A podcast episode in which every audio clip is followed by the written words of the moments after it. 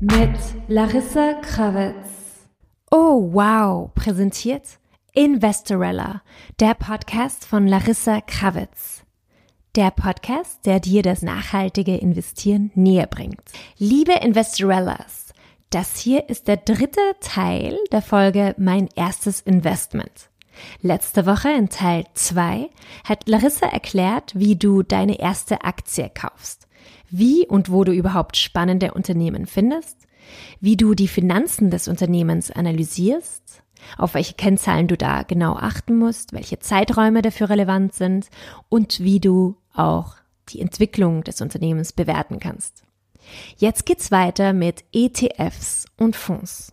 Und wenn ich mir keine Aktie kaufen will, sondern lieber ein ETF, wie gehe ich da vor? Also bei Fonds oder ETFs, ich nehme mal ETFs, die sind sehr praktisch, weil sie im börslich gehandelt sind, aber für Fonds gilt genau das Gleiche. ETFs sucht man normalerweise nach einer Region, einer Strategie oder einem Thema. Es gibt zum Beispiel Digitalisierungs-ETFs, ähm, IT-ETFs, Nachhaltigkeits-ETFs, Immobilien-ETFs. Da gibt es wirklich ein sehr, sehr breites Spektrum über alle Branchen hinweg. Es gibt Emerging Markets ETFs, Europa-ETFs für jedes Land. Ähm, es gibt dann auch ETFs mit finanzmathematischen Strategien. Also wenn man sich sagt, hey, ich möchte einen ETF kaufen, dann ist es eine gute Idee, sich mal auf ein Thema oder zum Beispiel ein Land festzulegen. Wenn man sagt, hey, ich glaube, die irische Wirtschaft wird sich super toll entwickeln in den nächsten Jahren, dann kann man mal nach Irland-ETFs zum Beispiel suchen.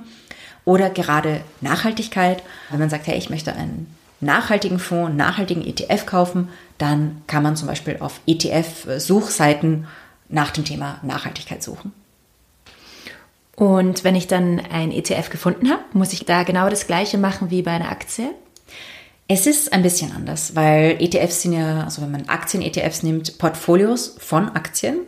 Das heißt, das Erste, was man macht, nachdem man sich sein Thema gesucht hat, es gibt zum Beispiel ähm, auf der Börse Frankfurt, die haben eine Website, das sind ETFs sehr, sehr praktisch nach Themen kategorisiert. Und da sucht man zum Beispiel ETFs Nachhaltigkeitsstrategie und da findet man eine Liste von 30, 40 ETFs. Und dann kommt man bei dieser Liste an, also ETF.com ist zum Beispiel auch so eine Suchseite, ist zwar eher für amerikanische ETFs. Und dann hat man diese lange Liste. Was war jetzt? Ja, wenn man sich diese Liste ansieht. Ähm, eine Sache, die ich mir dann als nächstes ansehe, ist immer das AUM, Assets Under Management. Hm. Definition. Definition. Das äh, zeigt an, wie viel Geld in diesem ETF schon ist. Also da sieht man, ist das ein sehr, sehr großer ETF oder ist das nur ein ganz, ganz kleiner ETF? Klein ist unter 20 Millionen Euro. Das ist eher so klein. Es gibt manche ETFs, äh, die haben mehrere Milliarden Euro under Management. Im Normalfall ist es so, dass die kleineren ETFs eher jüngere ETFs sind. Also wenn man zum Beispiel sich eine Liste von ETFs ansieht und da ist so ein ganz klitzekleiner ETF und der hat nur 5 Millionen Euro drin und dann sieht man sich an, wann dieser ETF aufgelegt wurde. Im Normalfall ist es dann auch ein relativ junger ETF und ältere ETFs haben eben schon mehr Geld ähm, in den Portfolios drinnen. Und das heißt, was ist dann für, für mich wichtig? Ist es gut, dass das eine hohe Summe ist oder was ist da strategisch besser? Also generell ist es so, dass ähm, ETFs mit hohen Summen im Regelfall schon länger auf dem Markt sind. Und gerade als Anfängerin empfiehlt es sich, ETFs zu nehmen, die es schon länger gibt. Warum? Die haben natürlich auch eine längere Performance-Historie. Da kann man sich ansehen, wenn es diesen ETF zum Beispiel schon seit 10, 15 Jahren gibt, dann kann man sich ansehen, okay, wie hat sich der zum Beispiel in der Finanzkrise 2008, 2009, 2010 entwickelt? Ähm, wie volatil ist dieser ETF? Wie viel ähm, Gewinn hat dieser ETF im Schnitt über die letzten drei, fünf, zehn Jahre gemacht. Wenn ich einen ETF habe, der zum Beispiel erst letztes Jahr aufgelegt wurde, dann habe ich ja noch keine wirklichen Performance-Kennzahlen. Dann kann ich ja noch gar nicht sagen, okay, wie entwickelt sich dieser ETF. Deswegen empfiehlt es sich gerade am Anfang eher größere, eher ältere ETFs zu nehmen, junge ETFs, das ist dann, das sind dann Dinge für spannende Themen. Also einen jungen ETF oder einen ETF selbst bei Auflage würde ich dann kaufen. Also ich persönlich, wenn ich das Thema kenne und wenn ich sage, wow, ich bin von dem Thema überzeugt, ich glaube, das wird ein sehr, sehr, sehr, sehr guter ETF. Da weiß ich, okay, auch ohne Performance-Historie, das ist einfach eine super tolle Strategie. Dann kann man sowas kaufen. Aber gerade am Anfang empfiehlt es sich vor allem ETFs zu nehmen, bei denen man schon weiß, wie hat sich der Wert dieses ETFs in der letzten Zeit entwickelt. Und wie beurteile ich die Wertentwicklung? Was ist da wesentlich? Was ist da wichtig? Also generell äh, macht man das so, dass ähm, ETFs und Fonds geben monatliche Factsheets heraus. Also die Factsheets, da steht, das ist so quasi das Zeugnis äh, dieses ETFs. Da ist im Normalfall ein Chart, wo gezeigt wird, wie sich der Wert des ETFs entwickelt hat. Das sind einige Performance-Kennzahlen errechnet. Ähm, man sieht zum Beispiel auch die Volatilität, die man als Risiko oder Schwankungsbreite des ETFs bezeichnen kann. Eine Kennzahl, die da auch oft erwähnt wird, ist das Maximum Drawdown. Hm. Definition. Definition. Der maximale Verlust von einem gewissen Punkt. Also da kann man sagen, okay, der maximale durchgehende Verlust von einem gewissen Punkt war zum Beispiel 11 Prozent. Mhm ähm, Volatilität sieht man als Schwankungsbreite eines Fonds. Dann gibt es natürlich die Performance-Kennzahlen. Wie viel Prozent ist dieser Wert gestiegen, gefallen im Durchschnitt über die letzten drei, fünf, zehn Jahre? Oh my God. Das sind alles Dinge, die man sich ansieht. Und eine ganz, ganz wichtige Sache, die ich euch mitgeben will, wenn ihr Factsheets lest äh, und die Charts anseht, bitte schaut euch die Skala dieser Charts an. Denn wenn man sich jetzt zum Beispiel Factsheets verschiedenster ETFs ausdruckt und nebeneinander auflegt, dann wird man immer sehen, hey, also der Chart dieses ETFs, der geht so mit der Zeit immer leicht hinauf, leicht stetig hinauf bei den meisten. Und wenn man sich dann zum Beispiel die Skala ansieht, dann kann man zum Beispiel sehen, okay, in einem einen Chart sieht man, wie sich dieser ETF von 200 auf 300 bewegt. Und in diesem anderen Chart sieht man, wie sich der Wert dieses ETFs von 200 auf 202 bewegt, aber je nachdem, wie die äh, Werteskala ist, mhm. ob das in Zehner-Schritten, in Einser, in Zweier-Schritten dargestellt ist, da muss man auch genau schauen. Also da gibt es manche, die die Charts vielleicht nicht so ganz äh, transparent darstellen. Also das ist eine Sache, auf die ich immer, immer achte. Und meistens gibt es da nicht nur einen Wert im Chart, der dargestellt wird, sondern auch einen Vergleichswert. Das wird auch manchmal Benchmark genannt. Und das ist zum Beispiel ein Vergleichsindex in dem Factsheet. Und wenn es nicht in dem Factsheet steht, steht es zum Beispiel im Prospekt dieses ETFs. Der Prospekt, das sind alle Daten drin, die man über diesen ETF wissen muss. Das ist meistens ein sehr langes Dokument, auch ein rechtlich vorgeschriebenes Dokument. Da sind auch alle möglichen Risiken beschrieben und die Strategie genauer beschrieben. Und welche Benchmark, also welcher Vergleichsindex verwendet wird, steht ähm, zum Beispiel auch im Prospekt. Und das kann manchmal Sinn machen, aber manchmal sind ETFs so speziell, dass es eigentlich nicht so viel Sinn macht, sie mit einem großen Index, der weniger speziell ist, zu vergleichen. Was ist noch wichtig bei ETFs, wenn man das äh, Factsheet liest? Also wenn man das Factsheet liest, da gibt es meistens ähm, etwas weiter unten dann eine Seite, die heißt Top 10 Holdings. Bei Fonds werden meistens nur die Top 10 Holdings, also die zehn größten Investmentpositionen dieses Fonds gezeigt. Manche ETFs zeigen auch jede einzelne Position an. Mhm. Warum dieser Unterschied? Viele ETFs äh, replizieren Indizes. Moment mal, hatten wir das nicht schon? Index-ETF oder ein ETF, der einen Index repliziert. Es gibt zum Beispiel einige Finanzinformationsdienstleister, die fassen gewisse Aktien in Indizes zusammen. Es gibt so gesamtwirtschaftliche Indizes wo die 500 oder 2000 größten Unternehmen des Landes drinnen sind. Da sieht man zum Beispiel, okay, wie entwickelt sich generell die Wirtschaft dieses Landes. Dann gibt es Branchenindizes. Da hat man zum Beispiel alle Unternehmen einer Branche zusammengefasst. Dann gibt es Indizes je nach Unternehmensgrößen, zum Beispiel in Deutschland DAX, MDAX und SDAX. Also DAX sozusagen die ganzen größten Unternehmen, MDAX mittelgroße und SDAX eher die kleineren börsennotierten Unternehmen. Und es gibt dann manche ETFs, die kopieren sozusagen diesen Index. Da man den SDAX zum Beispiel als Wertpapier selbst nicht kaufen kann, es ist ja nur ein Index, kann man zum Beispiel einen SDAX ETF kaufen oder auch ein SDAX Futures. Das ist aber ein ganz, ganz anderes Thema, eher für eine fortgeschrittene Folge. Und da ja der Inhalt des Indexes sowieso bekannt und öffentlich ist, ist es für die ETFs natürlich auch kein Problem, jede einzelne Position anzugeben. Und wenn man sich dann einen ETF oder einen Fonds aussuchen möchte, sollte man immer auf diese Top 10 Positionen achten, denn manchmal haben ETFs Namen, die nicht so ganz klar und transparent sind.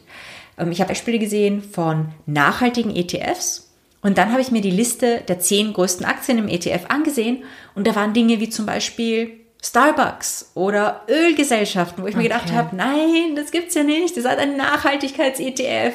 Ihr habt da eine Ölgesellschaft.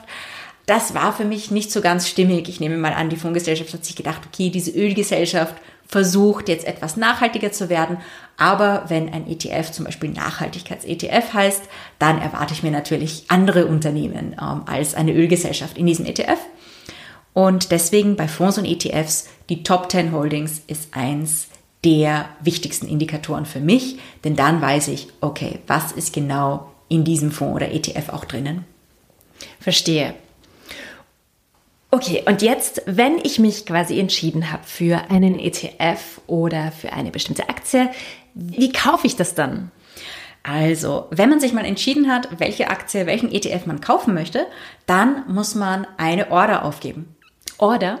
Ja, eine Order äh, klingt so wie Bestellung, ist eigentlich eine Kaufbestellung oder eine Verkaufsbestellung, die man an die Börse schickt. Früher würde das alles mit Papier gemacht und so Handzeichen. Vielleicht haben manche von euch das schon gesehen in alten Börsenfilmen, wo Makler dann im Kreis stehen und alle möglichen Handzeichen machen und so und Papierzettelchen ausfüllen.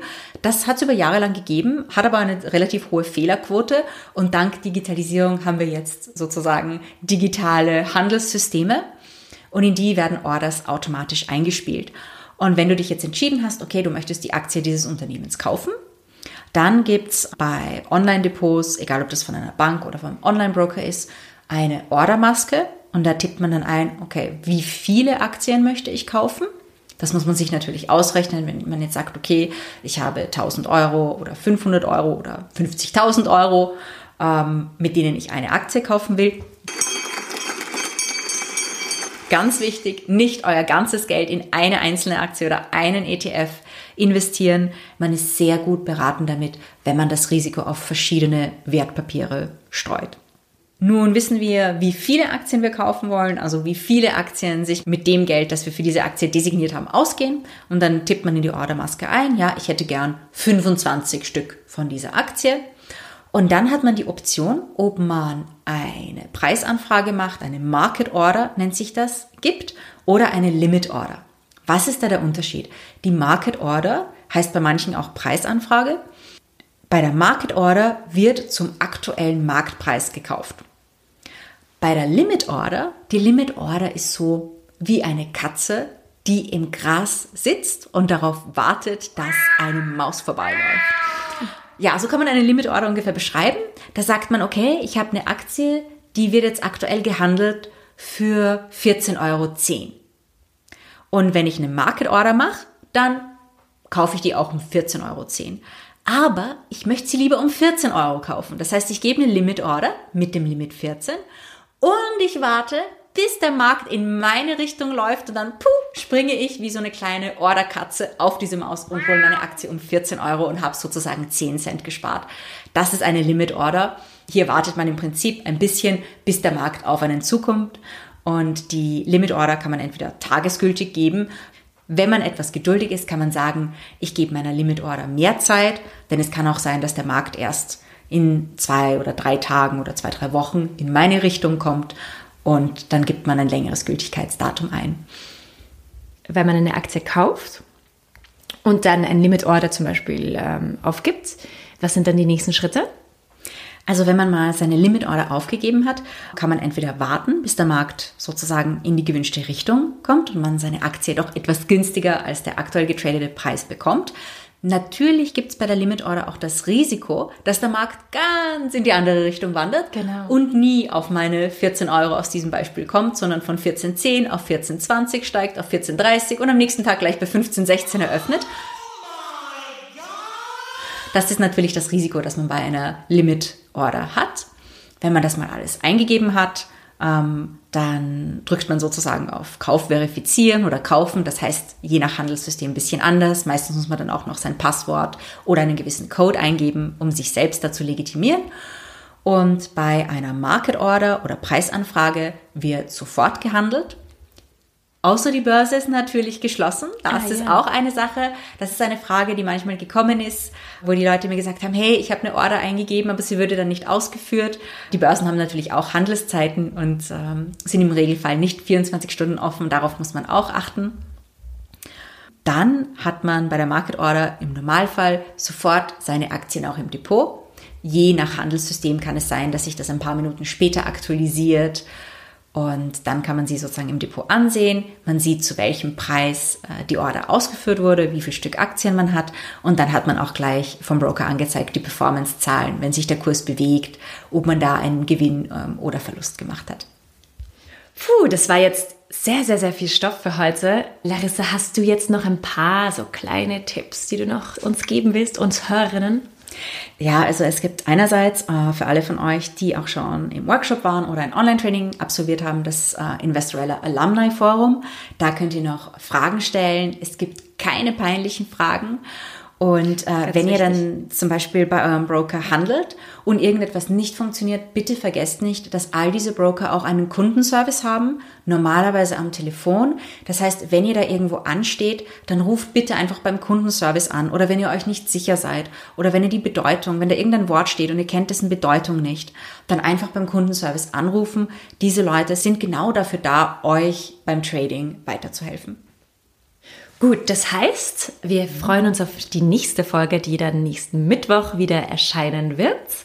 Diesmal mit dem Schwerpunkt nachhaltiges Investieren. Ja, das wird eine absolut geniale Folge. Richtig, richtig wichtige Folge, damit wir die Welt noch einen Schritt in die richtige Richtung pushen. Und für all jene, die uns unterstützen wollen, würde es mich natürlich sehr, sehr freuen, wenn ihr Lust hättet oder jemanden kennt, die unsere Podcasts gerne sponsern würde. Natürlich würden wir uns besonders über Sponsorinnen aus dem Nachhaltigkeitsbereich freuen. Larissa, jetzt warten wir alle noch auf deinen Abschlusswitz. Ja, ich habe diese Woche wieder für euch einen kleinen Finanzwitz mitgebracht. Und zwar geht es um zwei Mütter, die am Kinderspielplatz stehen, ihre Kids beobachten und angeben, welches ihrer kleinen Töchterchen die intelligenteste ist. Sagt die erste Mutter, ja, also meine Tochter, sie ist so super smart, ich zeig dir das mal. Sie ruft ihre Tochter, hey Sophie, komm kurz mal her. Was ist 7 mal 7? 49. Was ist 12 mal 12? 144. Siehst du, du bist so wahnsinnig smart. Sagt die zweite Mutter, Ach, das ist doch gar nichts. Elena, komm kurz mal her. Sagt der Mami, was ist 27 mal 347? Kommt drauf an, Mama. Kaufe ich oder verkaufe ich?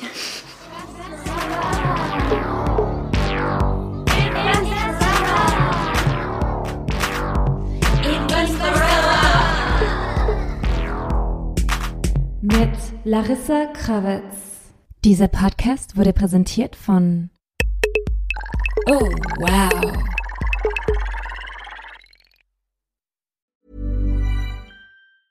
Even when we're on a budget, we still deserve nice things. Quince is a place to scoop up stunning high end goods for 50 to 80% less than similar brands. They have buttery soft cashmere sweaters starting at $50, luxurious Italian leather bags, and so much more.